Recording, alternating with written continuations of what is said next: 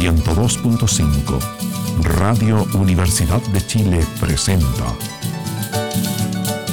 Primavera Musical de Chile. Este programa es financiado con el aporte del Fondo de Desarrollo de las Artes y la Cultura, Ministerio de Educación.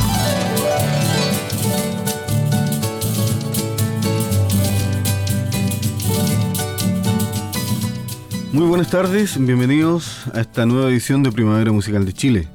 En el día de hoy esperamos tener un programa muy ameno, entretenido y como siempre educativo porque tenemos a un excelente invitado, él es don Guillermo Villalobos, muy conocido también como el Bigote Villalobos, cantor y payador del sector norte de nuestro Santiago, específicamente de la comuna de Huachuraba si no me equivoco, ¿no? Queremos agradecerte, Bigote, por acompañarnos acá esta tarde. Eh, hay un cassette editado por Guillermo Villalobos que se llama Entre Versos y Guitarras, del cual vamos a sacar algunos de los temas eh, que se van a ir eh, matizando con la conversación. Y por ahí si hay posibilidad también, vamos a ver si se puede improvisar algo. A mí me gustaría partir conociendo un poquito de la historia de Guillermo Villalobos, que yo tengo que, mencionar.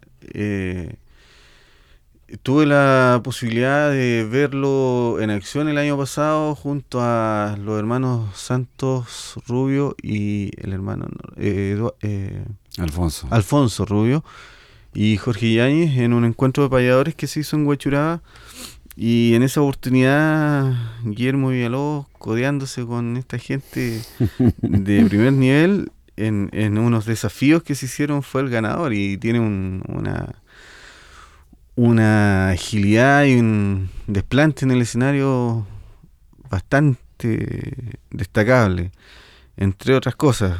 ¿ah? Yo voy a hablar solamente en la parte artística, porque por ahí hubieron algunas... Eh, alusiones a, otro tipo de situaciones. Pero no nos vamos a meter en ese campo. Eh, bueno, la bienvenida para Guillermo Villalobos y, y comencemos, yo creo, orientándonos un poco sobre esta carrera, cuando comienza, por ejemplo, eh, es una cosa familiar, herencia, se aprendió con alguien, cómo mm. surge la inquietud de, de llegar a este mundo tan rico que es el de payador y cantor. Enrique, buenas tardes, buenas tardes a todos los oyentes. Eh, para mí, en primer lugar, es un halago que me hayas invitado a este programa, a esta radio que yo escuchaba, te contaba que, había escuchado varios programas. Sí, de, justamente este programa, que uno anda buscando el folclore en la radio y es tan difícil encontrarlo. Y un buen día encontré este programa. Y te encontré a ti en el día, cosa que me causó mucha alegría y, y, nosotros, como, como tú decías, como bien decías, llevamos en este camino del canto. Eh, yo, mi trayectoria no es muy larga, digamos que llevo en el mundo de los payadores 12 años. Y he tenido la suerte de enfrentar a los mejores payadores de Chile, a todos ellos, eh, que no aparecen en televisión. ¿No es cierto? Los grandes payadores de Chile no aparecen en televisión. Eh, porque es una cultura que, subyace y que sin embargo la gente quiere tanto. Mm. Y, es, mi vida, se ha convertido en mi vida, en mi existencia. Entonces hay, hay como dos perfiles en mi trabajo, uno es el de payador y otro es el de cantor y guitarrero. Y en los dos he tenido grandes satisfacciones. Y esto parte con una inquietud de muy niño. Yo le pedí a mi mamá, una litarrita, ya no hablaba bien. y yo quería una litarrita. Y una vez conversando con otro gran amigo que todo, al que tú debes conocer, el negro Medel, me decía, ¿de dónde salió esto del canto? No sé, le decía yo, me nació. Y una vez celebramos el cumpleaños, porque el negro nació el primero de agosto, yo también, en mi casa. Y él escuchó a mi mamá cantar. Entonces me dijo, ahí está la respuesta, porque tu mamá canta. Claro, mi mamá siempre cantó. Mi mamá es campesina, es de la zona de Melipilla. Entonces me decía, ahí está la raíz, pues, me dijo. Así que yo te descubrí tu raíz. Mi abuelo no la dejó nunca cantar. O sea, hace, hace 45, 50 años atrás, era muy difícil que un papá le aceptara de buena primera que su hija saliera a cantar, mucho menos folclore. Pues. Claro. Eh, y por ahí viene, un poco por la parte materna y por la parte paterna también tengo algunos ancestros que una de mis tías mayores ya fallecía, tocaba el arpa. Mi abuela tocaba la guitarra, pero aficionadamente, en la casa, no en las fiestas familiares. Y, y de por ahí a lo mejor está la raíz. Pues. Yo voy a leer aquí un comentario que está en este cassette que me parece muy interesante porque viene de una personalidad Premio Nacional de Arte 1994, Margot Loyola Palacios, y dice eh, acerca de Guillermo Villalobos, él es un fiel exponente de las raíces folclóricas de nuestro país en lo que a poesía popular se refiere. Tiene a su haber una larga trayectoria destacándose fundamentalmente por su elevado nivel de observación de la realidad para cantar y payar, haciendo de la poesía popular un espacio de reencuentro con las tradiciones, tanto rurales como urbanas. Eso es un- una pequeña definición de, de lo que es nuestro invitado y yo creo que nada mejor que dar paso inmediatamente al primer tema de este cassette que lleva por título Ese soy yo y que está en décimas y que lo escuchamos y después comentamos, ¿te parece? Correcto. En lo palangana, en las estacas soy gallo, en lo forzudo caballo soy diuca por la mañana.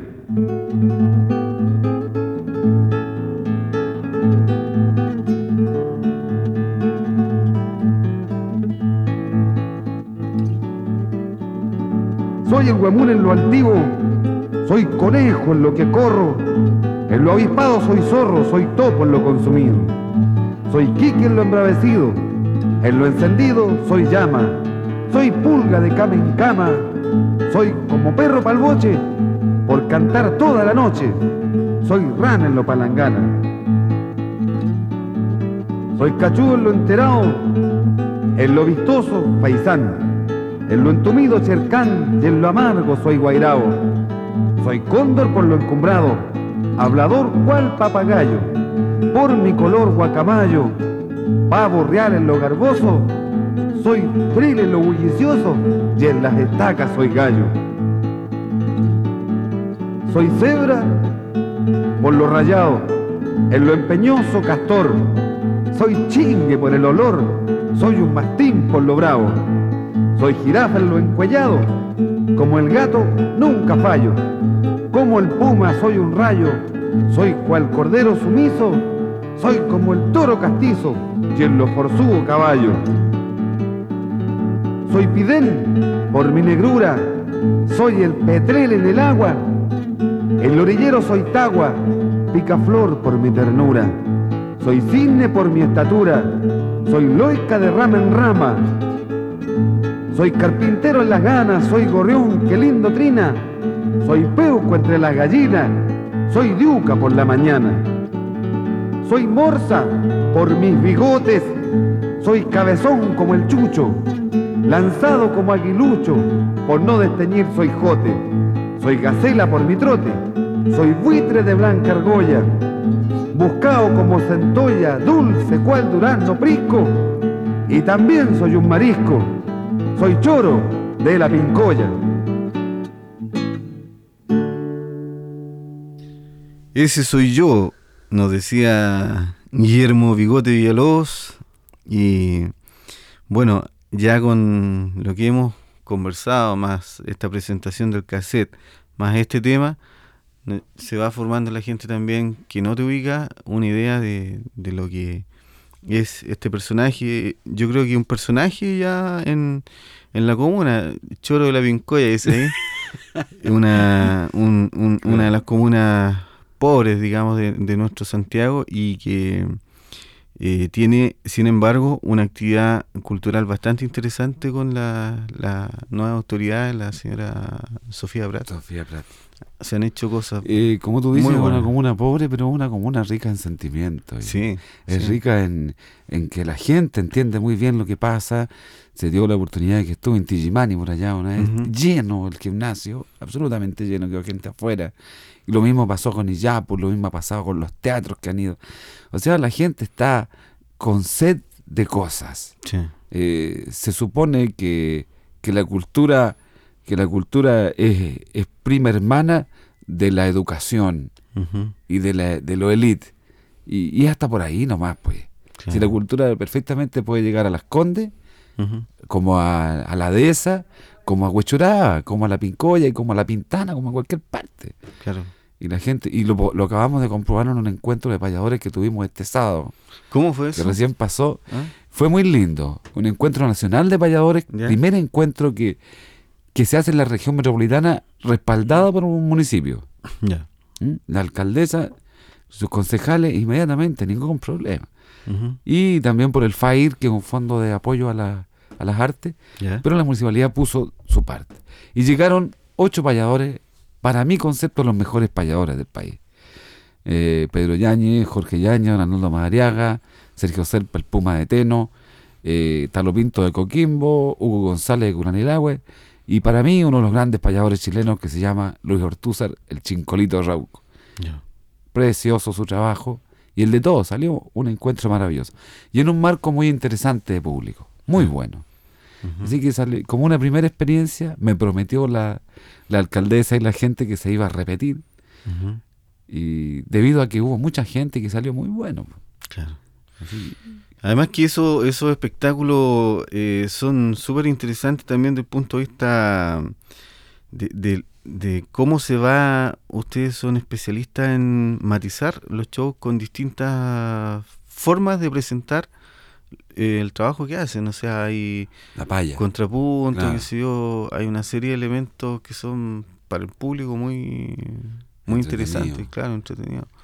Así que, Entretenidos y, y didácticos. claro, Y didácticos. Estas fueron dos horas de dos horas de espectáculo, pero un espectáculo de muy alto nivel, en el cual el cual tuvo todos los matices.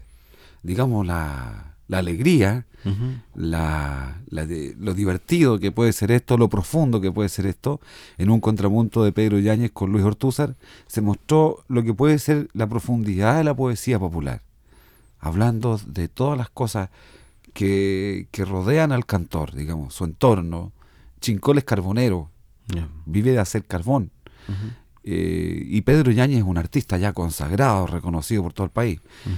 Entonces, los dos en su entorno eh, fueron dando forma a casi 20, 25 minutos de contrapunto y pasaron por todos los matices de lo que, de lo que es la expresión del- de lo que es la poesía repentizada, repentita o payadores, como decimos tradicionalmente. Y la gente lo entendió muy bien. Entonces, es falso, de falsedad absoluta, que un espectáculo folclórico sea aburrido. Mucho menos el de la paya, mucho Claro. menos. No, de todas maneras. A propósito de eso, eh, una, una curiosidad. eh, ¿Qué opinan? Yo siempre me, me he admirado de la capacidad de los payadores y cantores populares, en realidad, en general, de, de su rapidez, agilidad mental y la sa- sabiduría que hay en todo lo que eh, narran normalmente. Y quisiera hacer la siguiente pregunta. ¿Qué opina, por ejemplo, Guillermo Villalobos de, de la música popular en que normalmente las letras son bastante simples y eh, normalmente se guía mucho el éxito de estas canciones que son pasajeras por, por el ritmo más que nada, pero escuchamos en estos momentos el, el éxito que está vendiendo cachete con cachete, no sé cuánto, y, y uno se pone a observar esas letras y realmente no hay aporte ninguno, salvo una cosa de entretención, que también es válido, pero eh, tal vez sería bueno hablar un poquito sobre la Mira, sobre el tema. yo tengo eh, así- algo así como tres dimensiones del asunto. ¿ah? Primero, toda la música es linda. La música. Claro. Eh, los Beatles, sin lugar a dudas, han sido lo mejor en la música popular. ¿ah? Yo, a pesar de ser un hombre sin escolaridad, creo que la cultura se cultiva a través de, de todo lo que nos rodea, de todo el arte que nos rodea. Entonces, no he dejado de lado ni a Beethoven, ni a Haydn, ni a ni, ni nada de lo que es la, la- la música culta, digamos. Eso, eso es una parte, ¿no es cierto? Y la música popular, a la cual uno también tiene que estar eh, ya no aceptarla porque son cosas naturales. Otra parte es lo que es nuestra música nacional popular. ¿ah? La música que escuchamos todos los días. Grandes intérpretes nacionales, intérpretes digo, y compositores, entre ellos, bueno, intérpretes, Miriam Hernández, por decir un nombre, ¿no es cierto? Que una voz preciosa. Eh, y todos los grandes artistas que ha producido Chile, compositores como Ay Richard, en fin. Muy bien. Pero cuando hay una canción que dice en su, en su texto 30 veces, filo contigo, ¿te acuerdas tú de eso? Sí, sí. Es todo lo que dice la letra, no hay otra letra ahí. Filo, filo, filo contigo, nada más. No me acuerdo quién es el autor, no me acuerdo, qué, pero la canción me quedó en la memoria, porque no tiene más letra, mira qué fácil. Bueno, eso ya, para mí, y discúlpame que te lo diga, puedo estar equivocado o no, pero para mí resulta que si la gente empieza a repetir eso, ya es una forma de alienante de música. ¿Entiendes? Entonces, ¿qué aporte hay? ¿Qué aporte puede haber? Ahora, hay otra y una tercera parte, es, es aquella en la que compositores hacen paquetes de canciones que te suenan todas iguales y van a todos los festivales. Es como una industria de hacer canciones. Y, y, de repente una de esas tiene que pegar. Bueno, y la diferencia con el folclore es que el folclore es lo nuestro. Finalmente todo eso pasa. Y te, y te pongo un ejemplo que atañe mucho con nosotros los que somos los payadores y cantores populares. La televisión se ha encargado de mostrar estos últimos años gente que hace versos en televisión y que han dicho con todas sus letras, este es el mejor payador de Chile sin lugar a dudas después del Temucano. O sea, eso demuestra una ignorancia ya, pero acérrima de lo que es un payador. Porque el temucano primero no es payador. O si lo es, no trabaja como payador. Es muy bueno improvisando, me consta. Pero su trabajo no es el de payador. Entonces, se va mal educando a la gente. El sábado, sin ir más lejos, yo salí a hacer propaganda para este evento que tuvimos a la feria. Y nos dicen, un señor, un caballero, un poblador, nos dice, oye, sí, los payadores que traen siempre son como las tristes. Así, con todas sus letras. Y le digo, pero nómbreme alguno. No sé, me dice, pero, pero nombre uno, a ver, uno. Me dice después, ¿quién van a venir? Bueno, le digo, yo voy a venir Pedro Yañez, Jorge Yañez, Luis. Ah, entonces va a estar bueno, me dice. Ah, cambiamos inmediatamente, ¿cierto? Con esto de que, a ver, ¿dónde llegamos con esto? A que lo nuestro es absolutamente nuestro, es de nosotros. A la población donde yo vivo, que es la Pincoya, podrán ir cualquier grupo rock, Podrá la gente ver a través de la televisión cualquier medio de expresión, pero lo que finalmente les queda, lo que les es propio, somos nosotros, los cantores populares, que los tienen ahí a la mano, con los cuales se identifican, que son los que les gozan y les sufren su vida diaria. Mm. Eso finalmente. Esa es mi opinión con respecto a lo que tú me preguntabas. Súper bueno. Yo creo que es válido también tratar estas cositas así que, que son útiles de, de, Cada cual tiene su opinión en su casa, ¿no es cierto? Pero siempre es bueno eh, plantear opiniones y, tratar de ir como sacando conclusiones también. A veces puede ser que, ah, yo, la persona se identifique con lo que está diciendo, ¿no es cierto? O puede que esté en completo desacuerdo. Pero lo ideal también como programa es que los, los invitados puedan plantear ciertas ciertos juicios de valor, qué sé yo, y conocer eh, un poquito más hacia adentro. Vamos a ir, ¿te parece? Con dos canciones más de esta, son dos eh, escritas en décimas eh, de este lado A del cassette entre versos y guitarras, que vamos a escucharla y, y después vamos a conversar también un poquito de ella, ¿te parece? Los títulos son eh, Cadena y el siguiente, El Vino.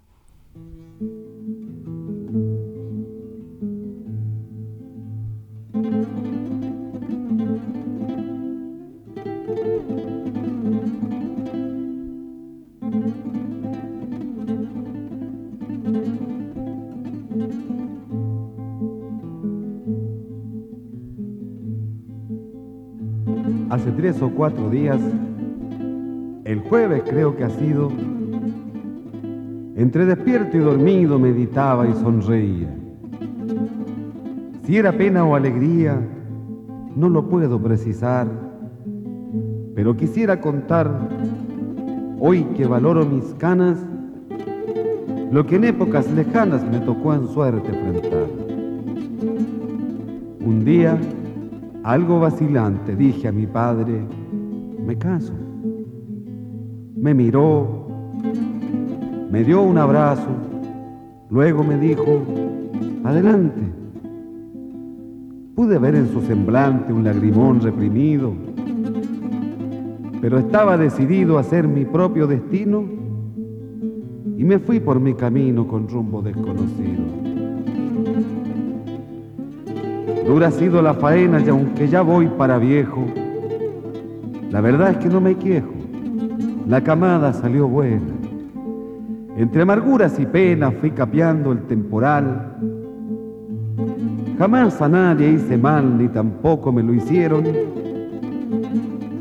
Y así mis hijos crecieron en un ambiente normal. Un día, algo vacilante, mi hijo me dijo, me caso.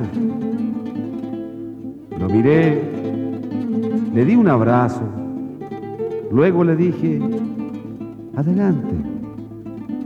Tal vez él vio en mi semblante un lagrimón reprimido, pero estaba decidido a hacer su propio destino y se fue por su camino con rumbo desconocido. Siempre es duro comenzar si no se está preparado. Pero el mozo era templado, hueso duro de pelar. Hoy ilumina su hogar, fruto de bendita unión, un negrito juguetón que lleva mi mismo nombre y que cuando ya sea un hombre será la misma canción. Un día, algo vacilante, su hijo le dirá, me caso. Tal vez él le dé un abrazo, tal vez le diga, adelante. Tal vez vea en su semblante un lagrimón reprimido, pero estará decidido a hacer su propio destino y se irá por su camino con rumbo desconocido.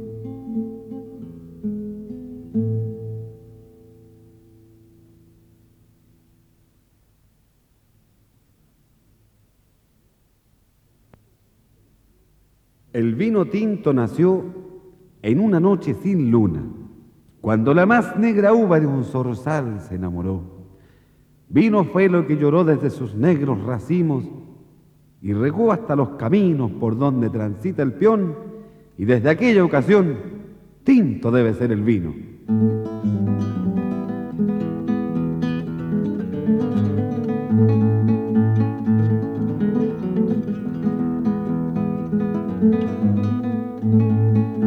Eres vino embriagador como labios de mujer, los que quiero sin querer me faltas como el amor. Causándome un breve ardor vas corriendo por mis venas, sujetas como cadena cuando te quiero dejar. No te puedo abandonar, eres bálsamo de mis penas. Vino que todas las tardes me tiras a mi colchón, insistente moscardón te correteo de balde me confiesas como un fraile sacándome la verdad. Y es que tienen la facultad de hacerme llorar sin pena. Vino, eres la condena de toda la humanidad. Eres néctar de los diablos que siempre te habéis metido, donde nadie te ha querido. Escúchame que a vos te hablo. ¿Pa' qué agarráis esos cabros que te prueban de curiosos? Inocentes los mocosos, los arrastras hasta el vicio, al profundo precipicio. Vino vaca, tendencioso. Pero te he de demandar, terrorista de los vasos, sedicioso que en mis pasos te ha dado por atentar. Y te van a condenar porque yo seré testigo de que eres el enemigo del hombre cuando te tiene. Pero antes que te encarcelen, yo voy a acabar contigo. Vos sois vino, yo soy cuero. Métete por este agujero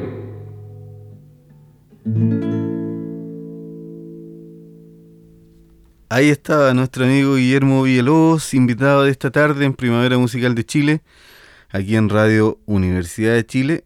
Y escuchábamos Cadena, que dice aquí que es un tema de Juan Ur Urcariegui. Urcariegui García, decimista peruano. Y el vino. Eh, ¿Por qué no nos comenta un poquito sobre, sobre ello? El tema, el cadena, lo quise incluir porque hay cosas que a uno le llegan o no le llegan. Mm, Y yo este verso lo leí en un libro de Juan Urcariegui, que gracias a Dios todavía vive, un gran poeta popular peruano, desconocido obviamente, porque sí son los grandes personajes, desconocidos. Y lo tomé, le pedí permiso a él, y lo tomé porque me llegó de primera. Ya. Tú ves que es la historia de es la historia universal, vivida desde que el hombre es hombre, en que tuvo un hijo, en que ese hijo tuvo un hijo y que se va haciendo vida así, se va haciendo la vida. Hoy somos hijos, mañana somos padres, después somos abuelos, después un recuerdo y después ya no somos nada. Es la pura verdad. Y dicha en esos versos tan, lin- tan lindos que él escribe y que yo humildemente trato de llevar a esta expresión, a esta forma de expresión que he recitado. Y el otro habla del vino, el vino así como yo lo veo, como yo veo, yo no soy bebedor, sí, me tomo mi copita de repente. Parece, parece mentira un payador que no tome vino. pero es así y pero el vino tiene eso, tiene eso algo de que uno no sabe dónde empieza y dónde termina. Claro. Uno, o sea, uno sabe dónde empieza. Sabe que empieza en la invitación y en el primer vaso. ¿Dónde termina? Eso nunca se supo. Puede terminar en pelea, puede terminar en, en la calle clave en Valparaíso, puede terminar en los callejones que ya no existen, eh, qué sé yo, en cualquier cosa. En amistad, en amor, en lo que sea. Mm, Ese misterio que tiene el vino solamente lo conocen algunos pocos. Porque el vino es misterioso, como el amor. El amor solamente lo entienden los dos que lo tienen, nadie más. Y el vino es el misterio que lo descubre aquel que se lo toma, nadie más. Po. Claro. Así me han contado, así me han Te contado. han contado. Claro. bueno, yo quería conversar un poquito sobre este cassette. eh, siempre es bueno destacar también. Es una autoproducción y me gustaría que nos hablara brevemente dónde se puede adquirir este cassette de entre versos y guitarras. Por el hecho de ser autoproducción siempre hay que buscar los me- Claro. medios de, de- de distribución que no son los, los que tienen las grandes compañías, ¿no es cierto? Claro. Entonces, si alguna persona que está escuchando este, este espacio y, y se interesa, ¿a dónde eh, tiene que partir? Esto está en Electricidad Yáñez, San Diego, casi al llegar a Avenida Mata. ¿Ya? Hay un local grande de electricidad que es de un amigo. ¿Ya? eh, y ahí está este cassette. Y Ya. también está en la Feria del Disco. ¿Ya? Debe estar todavía, supongo que no- si no se ha agotado algún ejemplar queda porque no fueron muchos los que Ya. se pusieron ahí. Pero que la gente lo pida y así la señora Marta González va a tener que pedirme nuevamente. Más. claro que sí. En la Feria del Disco también está. Ya, pues esperemos que tenga todo el apoyo. En esta fecha hay que hacer regalos. ¿Qué mejor regalo que un Oh, cassette de, de Guillermo Villalobos, por ejemplo? Que Pongámosle que de música folclórica nomás. En general, En claro. general. Regalar folclore sería ideal. Y así no sale tan tan caro y no se no se quebran tanto la cabeza ahí en los Claro. malls y en todos esos lugares. Ya me gustaría hablar de eso, oye, de lo que es la Pascua y todo eso. Ya. Eh, bueno, vamos a hacer una pequeña cortina y seguimos conversando con Guillermo Villalobos aquí en Primavera Musical de Chile.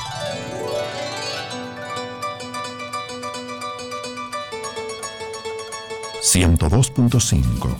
Radio Universidad de Chile está presentando Primavera Musical de Chile, programa dedicado a la difusión de la cultura tradicional de nuestro país.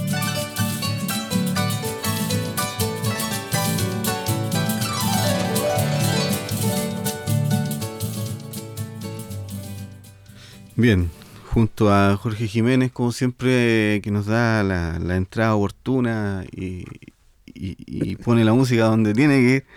Eh, estamos compartiendo en este viernes eh, con Guillermo Villalobos y bueno, viene Navidad, ya conversamos este miércoles, hicimos un programa con Enrique Molina acerca de, lo, de la Navidad chilena en general, de, de los villancicos, estuvimos conversando un poquito también de esta problemática que se crea en torno a esta fecha que, que debería ser para el espíritu y que sin embargo es eh, para otros fines. Eh, ¿Cómo ve un payador esta, esta, esta, esta época del año específicamente?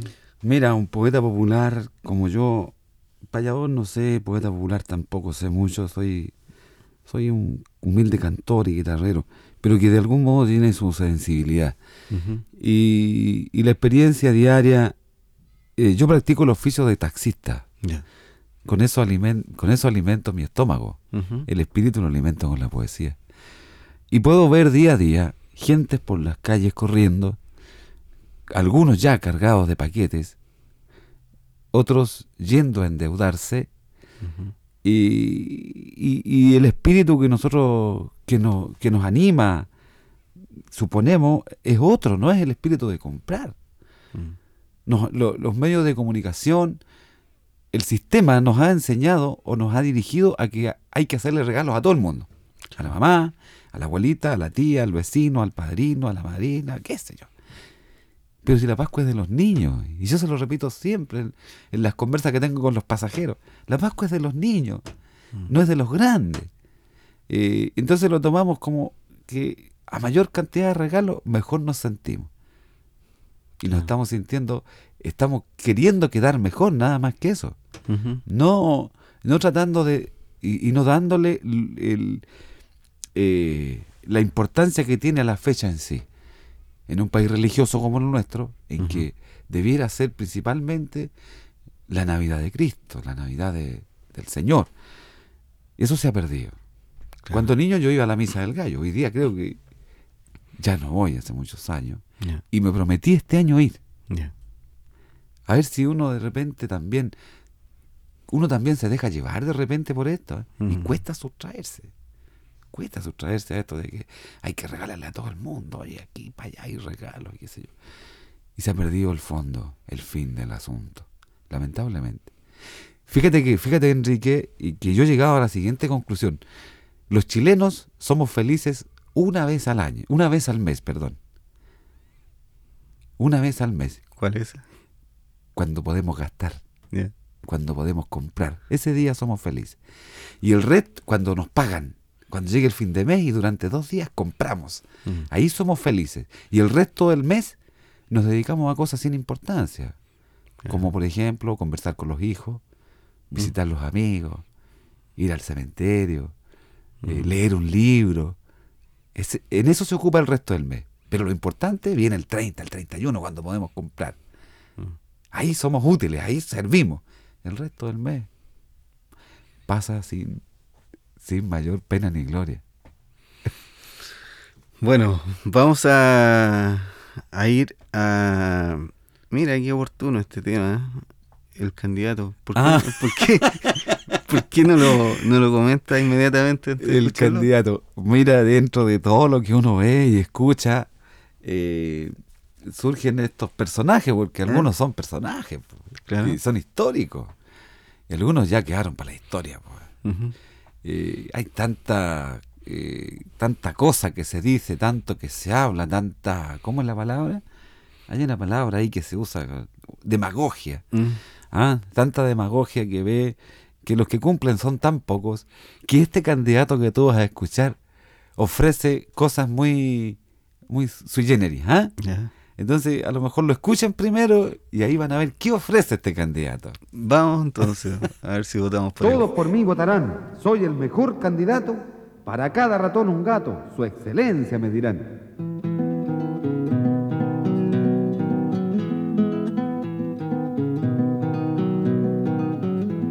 Una promesa yo haré. Cuando sea presidente, lloverá puro aguardiente. Habrán ríos de Jerez se terminará la sed, sin plata ya lo verán, toditos remolerán solo en el Club de la Unión. Por esta sola razón, todos por mí votarán. Habrá pago liberado en el metro y en los cines, por donde el pueblo camine, el piso estará alfombrado. Se regalarán asados de cordero, de chivato, de trabajo solo un rato y un dineral a cobrar. Todos me habrán de aclamar, soy el mejor candidato. Verán que el río Mapocho será un gran caudal de vino, ciudadanos y vecinos tomarán de ocho a ocho. Los puentes serán bizcochos, no existirán malos patos, se regalarán zapatos, habrá montones cual cerros, un árbol pa' cada perro, pa' cada ratón su gato. En todos los edificios habrá restaurantes gratis, se terminarán los ratis, no habrán lairones de oficio. Y todo este sacrificio el pueblo se llevará, todos gordos estarán cuando yo llegue al mandato y me darán muy buen trato. Su excelencia me dirán, si el día de las elecciones me fuera negado el voto, como yo soy tan devoto, me meto a cure misiones, como una de las condiciones es la de ser puro y casto, para las dos doy abasto, si piensan que estoy mintiendo, entonces sigo vendiendo guatitas en mi canasto.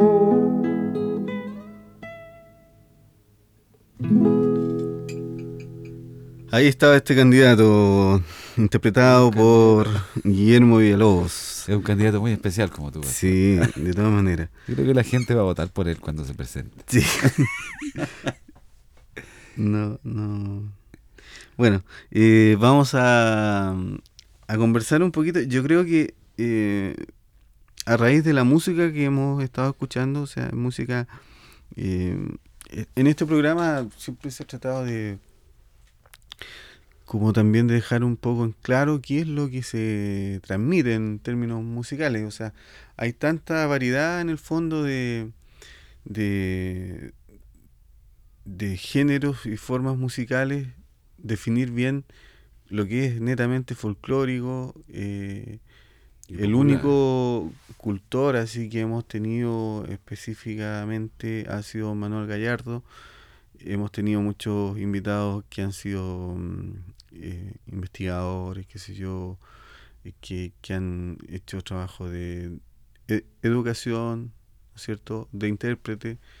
Y, y esta, esta música, ¿tú la, la definirías como algo más urbano? ¿Como, como qué específicamente? Desde luego, desde luego que, que es urbano, ¿no es cierto? Porque yo nazco en Santiago y el cantor que nace en su, en su lugar y vive en ese mismo lugar tiene que cantarle a lo que le rodea. ¿no es cierto? El campesino le va a cantar a lo suyo, yo le canto a lo mío, Claro. lo que yo veo. Ahora tú sabes, y a lo mejor es bueno repetirlo para que la gente lo sepa y hagamos un poco más didáctico, que para hacer folclore ha de cumplir tres condiciones. ¿no es cierto? Que son anónimo, el anonimato, el ser de dominio de muchas gentes y cumplir con múltiples variantes. Todavía no se han hecho muchas variantes del candidato que acabamos de escuchar, por eso no es folclore. Y, y esto a modo de ejemplo, porque, eh, a modo de ejemplo pongamos el eh, Pedro Urdemale. Ya. Las historias de Pedro Urdemale son conocidas aquí, allá, con una historia aquí.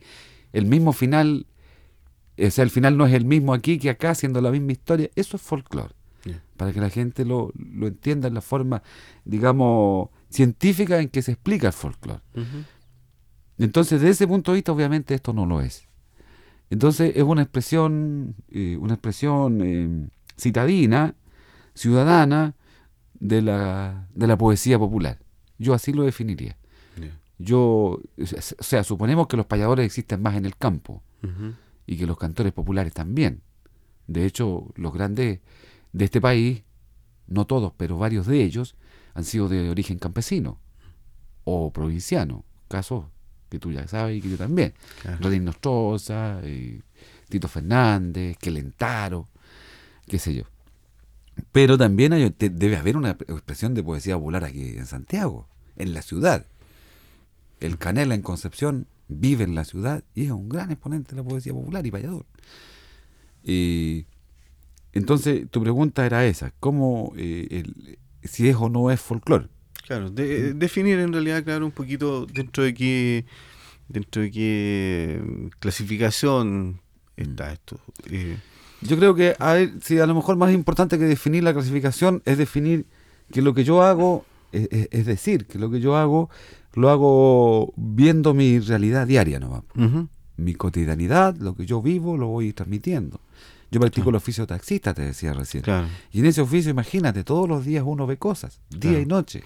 Que también es folclore eso en el fondo. O sea, Pero está- claro. está- estás viendo. Claro, claro. Ajá. Y hay folclore en, en todo, todo, to- toda una gama de cosas de expresión popular, de arte popular, Claro. están en, en- en todas partes, en la cultura, en la artesanía, en la pintura, en, en todo. Hay una, una, una expresión folclórica, una expresión de lo que nosotros mismos somos. Mm. Alguien dijo una vez una definición que a mí me gustó mucho que dice que el folclore es la huella digital de los pueblos. Porque es eso, Ajá. no es otra cosa, es tu marca. Cuando hacemos folclore, Enrique, disculpa que me extienda un poco en esta parte, No, no cuando hacemos folclore estamos defendiendo nuestra identidad. Pero más allá que eso, estamos defendiendo nuestra independencia como país. Claro. Porque estamos bombardeados por tantas cosas que los intereses foráneos eh, meten aquí en, eh, en nuestro entorno, que tenemos que defendernos de alguna forma. O sea, nosotros no somos hamburguesas, ni somos Mastercard, no sé, perdón si hago propaganda, pero no somos tarjetas de crédito, no somos hamburguesas, no somos esas cosas nosotros. No somos comida plástica. Nosotros somos porotos con mote. Nosotros somos mote con huesillo. Es rico, ¿no? Claro. Somos costillar de chancho ahumado con una ensalada de penca. Ah, ¿O no? hambre.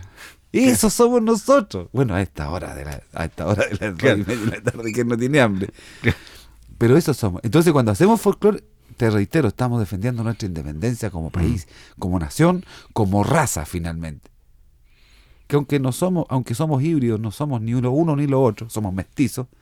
Felices los mapuches que se pueden parar y decir somos mapuches. Claro. Nosotros el resto, ¿qué? Somos mezcla de español con no sé qué. La nada misma, la, la cosa ni una como sea cogolerante. Claro. Pero somos chilenos finalmente. Claro que sí, pues. ¿Vamos a otro temita? ¿Te Ya, pues, encantado, claro. Eh, ah, este es muy bueno. Este que da el inicio al lado B. Y que tú no. ¿Por qué no lo cuentas? Este vals al rico veneno. Ah, el rico veneno. ¿Mm? Eh, el rico veneno, eh, ¿te cuento un poco cómo es? Sí, sí. po. Él es un personaje que todo el mundo conoció, todos los que fueron al fútbol entre los años 50 y, y, y 75 más o menos, vieron a este personaje por las galerías del Estadio Nacional vendiendo sus productos, que era una caluga. Entonces le entregaba una caluga a alguien y le decía, toma. Otro que se envenenó, decía. Pero el voceo de él era el rico veneno, Ajá. al rico veneno en Caluga. Y ese era su grito, el rico veneno. Hombre bueno para la talla. 70.000 tallas se, se sabía porque el estadio hacía 70.000 personas. Pero se podía haber sabido 100. Si, si hubiese estado en el Maracaná se sabe 200. Claro. Vivió su vida en eso. Hombre bueno para la talla, del fútbol, hombre del fútbol. Y, y todo aquel que me esté escuchando y que alguna vez fue al fútbol, o que tenga un poquito más de 40, lo conoció. Y, y feliz porque en estos días subió el Wander a primera división, cosa que a mí me, me alegra muchísimo. Claro. Y ese, ese hombre era wanderino. Ya. Más de Bueno. alguno de los que escuche se va a acordar de esa época. Aquí está un poquito la historia de este al rico veneno, entonces.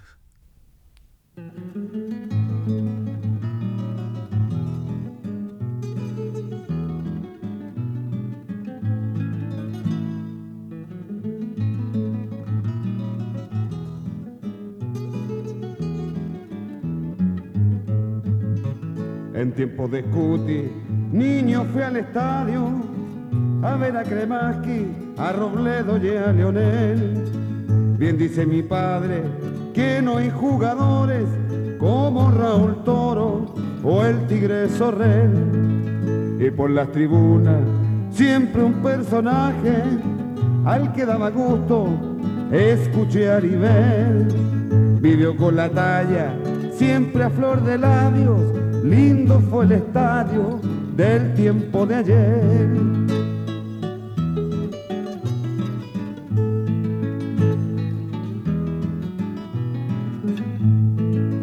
Al rico veneno grita en el estadio, toda la galera bien lo conoció, al rico veneno que viene en calugas, otro pequeñito que se envenenó.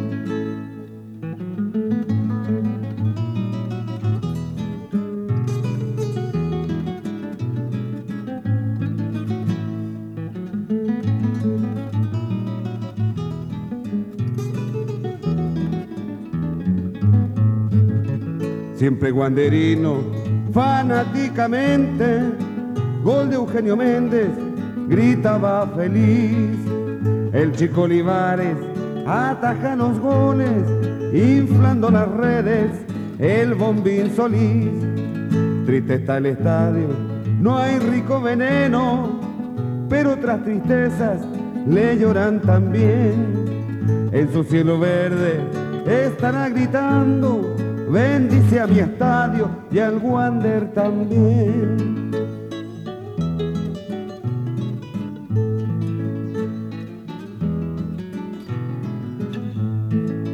Al rico veneno grita en el estadio, toda la galera bien lo conoció.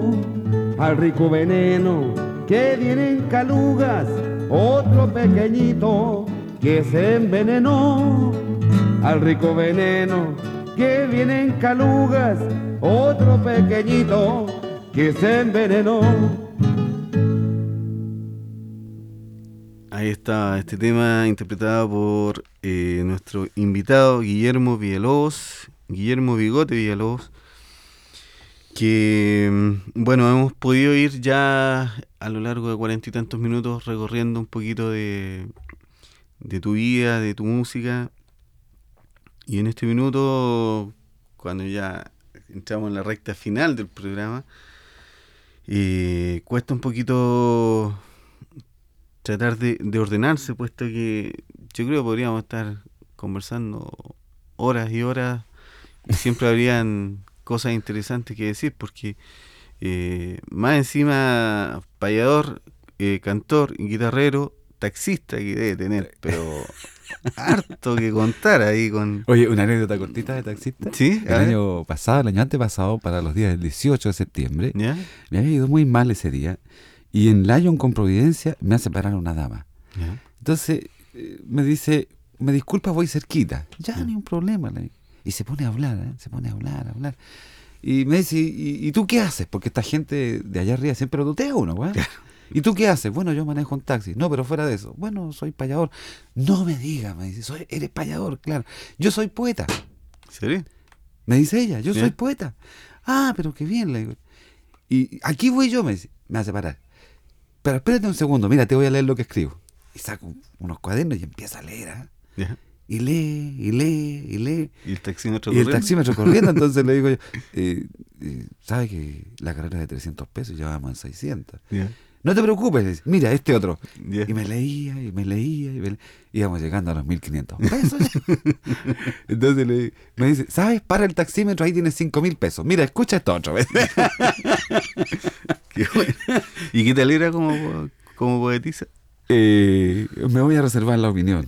Era simpático. Interesante. Interesante. Y ella era muy buena moza, además. Ajá. El nombre de ella te lo digo en privado porque hasta el nombre me lo dijo. Eh, ¿Qué otro asunto tenía yo pendiente? Un poquito, no hemos hablado mucho de la parte de la paya. Eh, faltó tal vez explicar un poco algunas cosas, pero como yo te comentaba, Navío, estuvo acá Pedro Yaña. Un gran amigo mío. hablando sobre la décima, don Manuel Gallardo, cantor a lo divino. Lo que pasa es que esas son dos eminencias, pues. Uno en la paya y el otro en el canto a lo divino. Claro. Así es que, bueno, no va a faltar una próxima oportunidad más adelante en que podamos eh, interiorizarnos ahí un poquito sobre la... La poesía popular y la paya. La paya, forma en la que yo empiezo yendo a los primeros encuentros de payadores que se hicieron en Teno el año 85. Y de ahí para adelante, 83, 84, 85 hasta el 89. ¿Y qué te puedo decir de los payas? Así bien breve, de la paya, en que han habido grandes maestros en este país de la paya. Y yo, gracias a los auspicios de la Municipalidad de Huchuraba, tuve la oportunidad de ir a Cuba a un evento iberoamericano de payadores, donde pude ver payadores argentinos uruguayos, colombianos, peruanos, mexicanos. Oye, y es lindísimo. Y no tenemos nada que envidiarle. Tal vez mejorar un poco lo que hacemos, pero nuestro nivel, mejorarlo, digamos, en, en coherencia, en, pero nuestro ritmo es nuestro. Nosotros, y, y los, a lo mejor los auditores ya han escuchado muchas veces, la forma de payar que es una forma, digamos, un poco una letanía, Ujú. ¿m? y cantada del mismo modo. Pero es que somos así. Sí. Los chilenos, a pesar de ser alegres, a la hora de cantar y de bailar, elegimos lo extranjero, Mm. la cumbia y todo eso. Pero lo nuestro, eh, eh, el vals, ¿no es cierto? Y así funcionamos los payadores. Eh, como te digo, siempre una palabra para Lázaro Salgado, que fue un poco mi mentor en esto, y, y para todos los payadores, mi cariño, mi aprecio, para el Piojo Salinas, Mm. el Piojo, que ha sido como emocionante el haber sido amigo de él, el haber trabajado con él, Piojo, muchas veces. Eh, también en parte es un maestro. Jorge Yáñez, Pedro Yáñez, Santos Rubio, eh, el Puma de Teno, eh, Arnoldo Madariaga, eh, en fin, el Chago Morales, mira el Chago, el Chago ha payado en todas partes del mundo. ¿Sabes tú que el único payador que ha payado en el Polo Norte ¿En serio? el único payador? Y bueno, y todos ellos se han cotejado con los grandes del otro lado de los Andes. Ya. Y en mi caso también, humildemente, por ahí he payado con algunos argentinos. Caso de, de Enrique Mario Cabrera, de Luis Barrio Nuevo, con el uruguayo Walter Mosegui, también tuve la oportunidad de enfrentarlo en, en Los Ángeles. Y con la Martita Swing de Argentina también tuvimos en Cuba haciendo algunas décimas. ¿Una mujer payador? Una mujer. ¿Sí? Si tú ¿Y- preguntas quién es el mejor payador de América, ¿Ya? es la Martita Swing. Ah, qué interesante. Ese, es- ese es el, el- lo que hay en el ambiente. Aunque los, aunque los, los machistas no queramos reconocerlo, Ya. y a los argentinos les duele, nunca lo dicen. ¿Y hay más casos de, ¿De mujeres? payadoras? Yo conozco una niña, dos en realidad, que son hermanas, que son de Carmen de Patagones, en Argentina, ¿Ya? que son improvisadoras, pero excelentes. La Ya. Argentina Sayez se llama, y la Lidia Sayez, de las cuales guardo muy lindos recuerdos. ¿Ya? Y, y en Chile la María Cecilia Astorga, la María Cecilia Astorga que improvisa lindísimo. Y, y no me acuerdo, hay unas niñas en granero que improvisan muy lindo también, pero no me acuerdo el nombre de ella. Pero la mujer no, no la- los machotes no la aceptamos mucho en la valla. Pero la Martita Swain es extraordinaria. Es buena, buena, buena. Uno va aprendiendo. Yo no había tenido eh, conocimiento de mujeres. Y en. Cuba, el mejor payador de Cuba en este momento es una mujer, por la Tomasita Kiala. Ya. Mira tú. Bueno, Guillermo, nos queda poquito tiempo. Eh, te propongo que nos, nos, nos comente un poquito de este, de este tema que se llama La casa de mis abuelos para escucharlo y a ver si nos alcanzamos a despedir después de, Ya. de eso. Los Ah. santiaguinos tuvimos, eh, a ver, para comentar este tema, los santiaguinos siempre hemos tenido ancestros provincianos, la gran mayoría. Y en mi caso, estos abuelos, que fueron unos abuelos postizos que tuve yo, fallecidos los dos, vivían en un camino que está entre Melipilla y Mayarauco, por donde se va hacia Valparaíso, por la Cuesta Ibacache, por ahí. Y tenían su casa a la orilla del camino. Y en esa casa por ahí nosotros fuimos muchas veces, en la vacación, vivimos un tiempo. Y en este verso yo quise hacer homenaje al recuerdo de ellos y a mi niñez, porque los cantores y poetas, todo lo que hacemos es estar un poco recordando ese tiempo ideal que fue la niñez. Mm. Y ahí está la casa de mis abuelos. La escuchamos. En un gancho de la higuera tenía su nido un chelcán, en el parrón un zorzal, cantando a su compañera.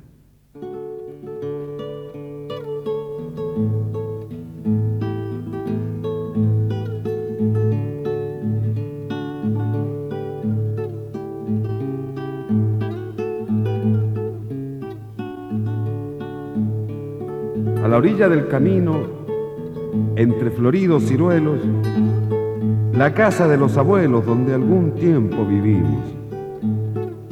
En esa casa crecimos entre gritos y carreras, y allí fue la vez primera que sentimos emoción dibujando un corazón en un gancho de la higuera. Cerca del huerto, una noria, a este lado las colmenas, allá un galpón para la leña y en el galpón cada historia. Conocíamos de memoria cada rincón y lugar. Un día por trajinar descubrimos dando gritos que hecho con puros palitos tenía su nido un chercán. Algo mágico tenía un cuarto siempre con llave, donde el abuelo, quién sabe las cosas que allí escondía. Yo casi lo vi en un día en que me quise asomar. Subido en un ventanal me vine con todo al suelo, asustado alzó su vuelo en el parrón un zorzal. Bajo el amplio corredor bailaron sus bodas de oro. Los nietos hicimos coro. La abuela tocó acordeón. Un saludo del patrón, después los niños afuera para ir a ver las estrellas, esos lejanos puntitos y escuchar algún sapito llamando a su compañera. De todo aquello no existen más que recuerdos benditos. Entre parrones marchitos solo la higuera resiste. De flores ya no se visten los membrillos, los ciruelos, la gran cocina en el suelo, su calor no nos alcanza. ¿Cómo nos trae añoranzas la casa de los abuelos?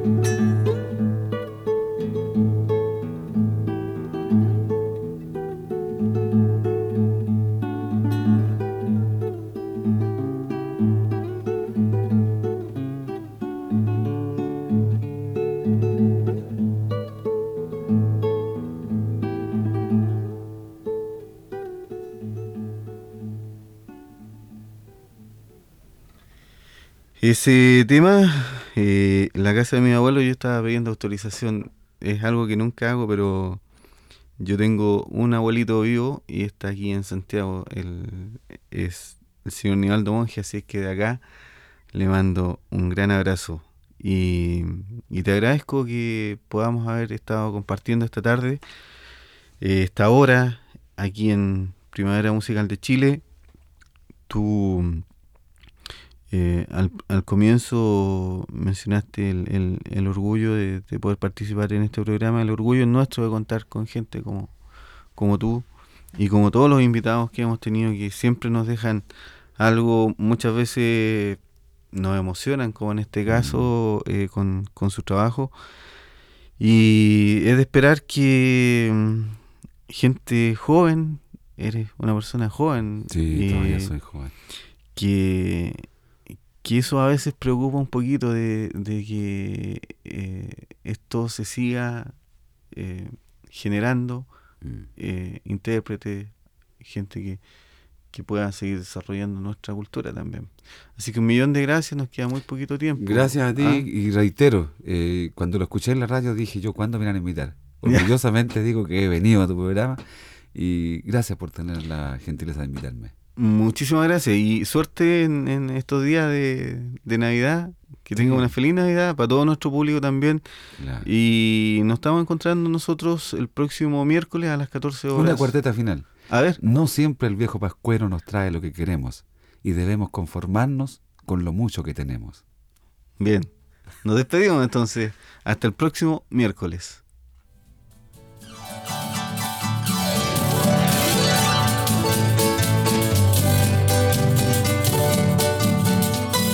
Radio Universidad de Chile presentó Primavera Musical de Chile. Este programa se transmite los días miércoles y viernes a las 14 horas. Conducción. Enrique Monje Yáñez.